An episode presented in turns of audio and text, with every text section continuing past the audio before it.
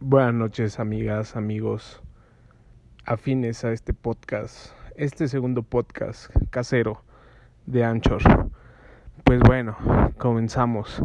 Acabamos de escuchar como inicio el soundtrack de Funeral, así me parece que se llama. Es de la película de La Naranja Mecánica.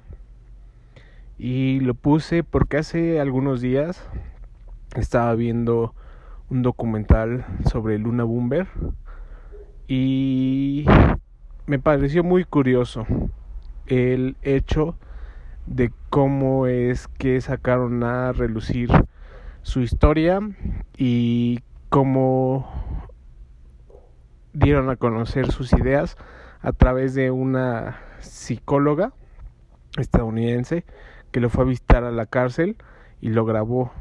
Y lo más curioso de todo es que se parece mucho a la voz del protagonista de la naranja mecánica cuando está relatando su historia precisamente en la cárcel. Entonces, no sé, ustedes ya la vieron, cuéntenme qué, qué tal les parece, qué, qué les pareció, conocen la vida de Luna Bumber eh, de todos sus actos que realizó en contra de científicos en universidades, eh, logrando lacerarlos y pues toda esta parte de ultraviolencia, ¿no?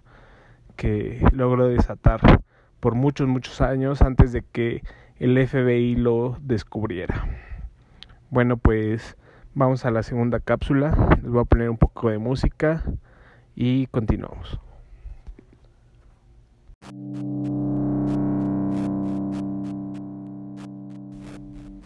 Bueno, acabamos de escuchar la canción de Singing in the Rain. Esta canción la canta el personaje Alex en la película de La Naranja Mecánica, siempre que hace sus fechorías.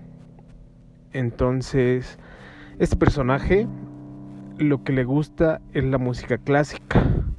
Le gusta en especial Beethoven le gusta, por lo que se ve en la película es que goza como de esta supremacía, el superponerse ante los demás, eso creo que es lo que le da fuerza a él durante toda la película.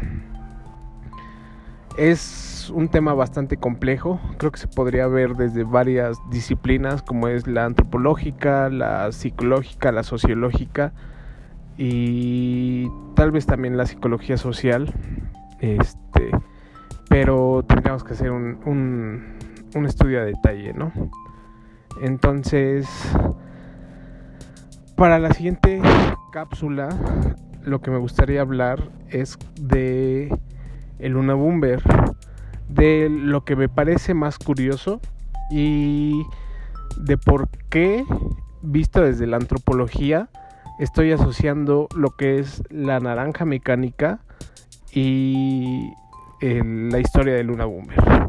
No sé, este, les invito a, mandarme un mensaje para el próximo podcast. Eh, apenas he tenido cuatro reproducciones del anterior. No espero desanimarme, pero sí me gustaría interactuar un poco más con ustedes, público.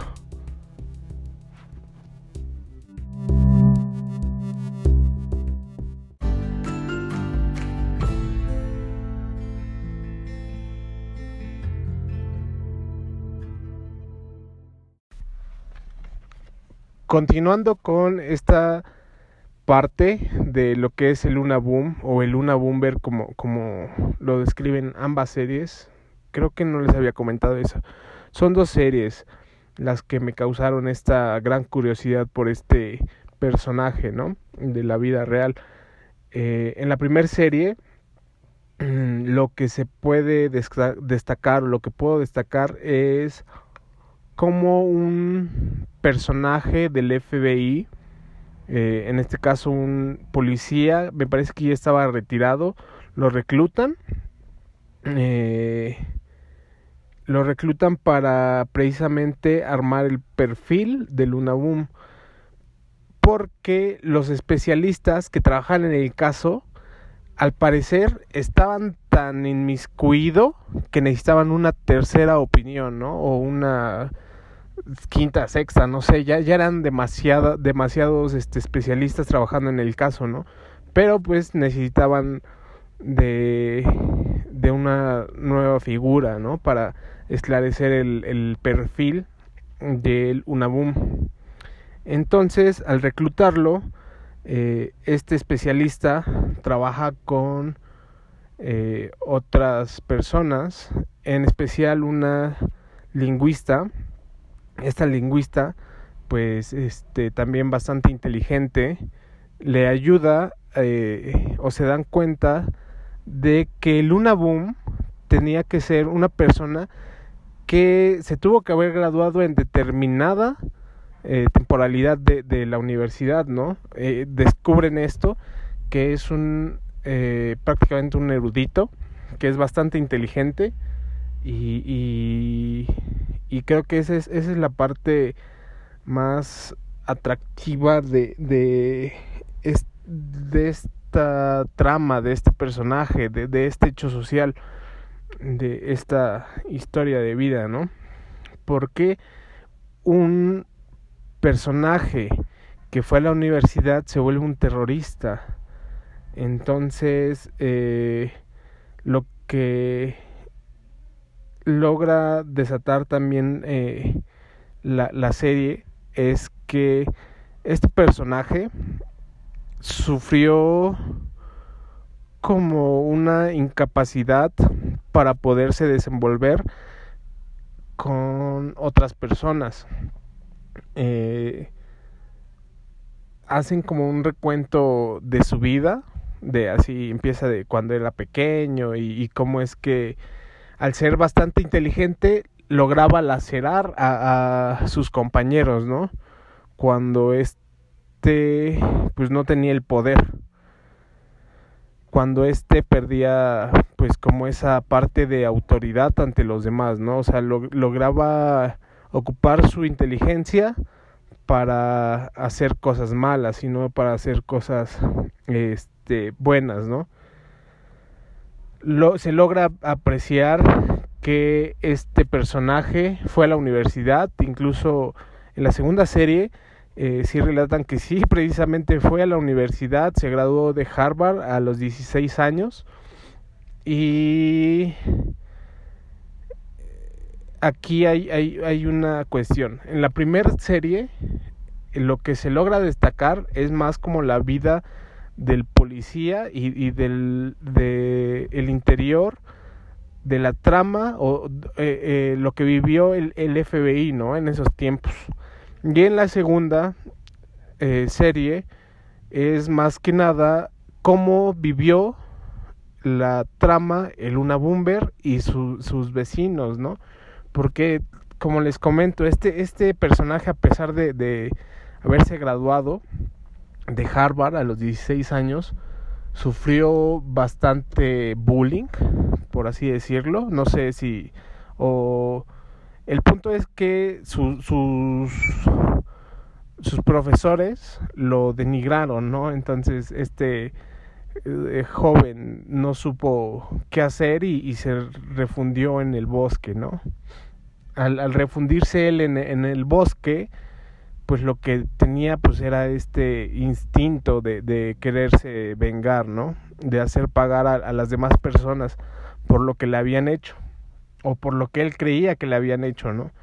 Eh, me parece que él no recordaba lo que él había hecho cuando pequeño y tal vez ahí es como la parte este de conflicto en, en su vida no porque pues sí como les comento no no no sé no voy a defenderlo o o tal vez eh, me esté un poco centrando mucho en su vida pero pero en fin esta es como la trama no de, de Luna Bumber es una persona inteligente la cual sufre y provoca hostigamientos, violencia, este, acosos, entonces eh, termina siendo refutado, ¿no? Eh, me parece que no fue condenado a la silla eléctrica porque en aquellos días todavía eh, se escuchaba acerca de, este tema, ¿no?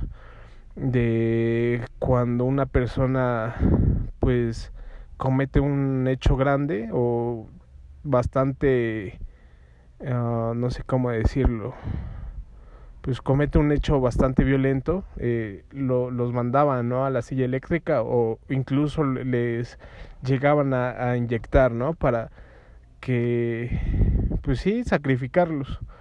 Entonces, es prácticamente esta, estas dos series.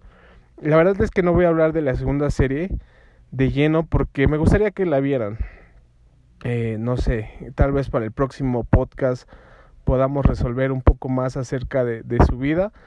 Tal vez hasta aquí quede el tema, pero bueno, como les comento, viendo desde la antropología, que ese es el tema que, que me incumbe más que nada, lo hablo desde la antropología este, del cerebro, ¿no? Como lo menciona Roger Bartra. Esta antropología de las similitudes, esta antropología de la conciencia. Y pues bueno, podría seguir hablando acerca de, de, de este tema, ¿no? Y, este hecho, pero el tiempo es corto, estamos en contingencia, hay muchas cosas que hacer aquí en la casa y pues les mando un abrazo, cuídense mucho, no salgan, si tienen que salir por, fuer por fuerza mayor, espero les vaya bien. Este, estamos en contacto. Ya por último les dejo otro tema para cerrar lo, lo que es el segundo eh, podcast casero de Anchor y su servidor. Gracias.